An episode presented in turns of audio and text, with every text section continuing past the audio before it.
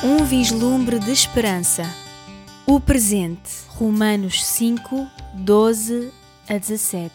Por um só homem entrou o pecado no mundo, e com o pecado veio a morte. Foi assim que a morte atingiu toda a gente, já que todos pecaram. Antes da lei de Moisés já existia o pecado no mundo, mas como ainda não havia lei, Deus não tinha em conta o pecado. Sem dúvida que, desde o tempo de Adão até ao tempo de Moisés, a morte teve poder mesmo sobre aqueles que não tinham cometido pecado, à semelhança de Adão, que desobedeceu a Deus. Adão representava aquele que havia de vir, mas o pecado de Adão não pôde comparar-se ao dom que nos vem de Deus. Se é certo que uma grande multidão morreu por causa do pecado de um só, também é verdade que o dom de Deus é muito maior.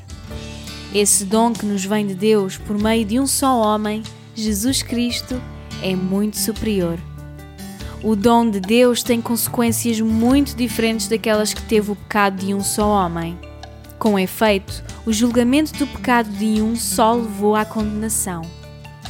Mas o dom concedido, depois de tantos pecados, trouxe a justificação.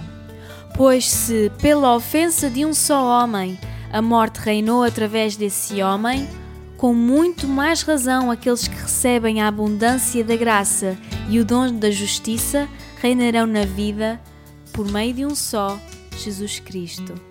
Em 1988, o antigo estado londrino do Wembley recebeu um concerto em honra do centésimo aniversário de Nelson Mandela para fomentar a consciencialização relativamente à sua prisão.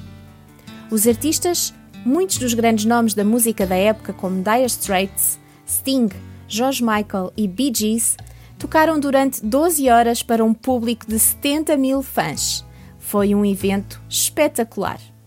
Contudo, a última atuação foi completamente inesperada. Sem qualquer músico ou cantor de apoio, a cantora de ópera J.C. Norman assumiu o palco cantando o hino Amazing Grace. Quando ela começou a cantar, a plateia caiu em silêncio. Mas ao segundo verso, 70 mil pessoas se levantaram e se juntaram a ela cantando. O Philip Yancey teceu o seguinte comentário referindo-se a este evento: O mundo está sedento de graça, e quando a graça desce sobre nós, o mundo fica em silêncio perante ela. Romanos 5, nos versos 12 a 17, não fala de concertos nem de multidões de fãs mas não deixa de apresentar um lembrete bem poderoso do que é a experiência da graça. Paulo compara Adão a Jesus e os romanos entenderam que, pelo pecado e morte que Adão trouxe ao mundo, Cristo entrou em cena e triunfou. Enquanto que Adão ficou tão aquém das expectativas e desejos de Deus, Jesus foi vitorioso. Quando Adão trouxe pecado, Jesus, com a sua vinda, vida sem pecado e perfeita obediência, mesmo até à morte e morte de cruz, trouxe justiça.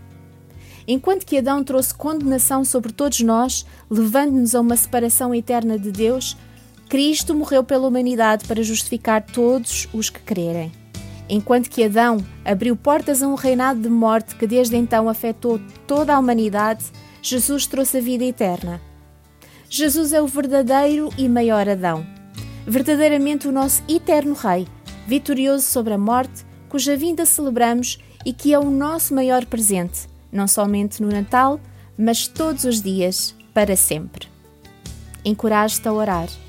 Pai, simplesmente queremos dar graças e louvar-te pelo nosso Jesus, por tudo o que Ele fez por nós, por quem Ele é. Amém. Encorajo-te a viver. Ouve o hino Amazing Grace. Tira algum tempo para estar diante de Deus em adoração e gratidão. Um vislumbre de esperança. Uma produção RTM Mulheres de Esperança com o apoio da Sociedade Bíblica.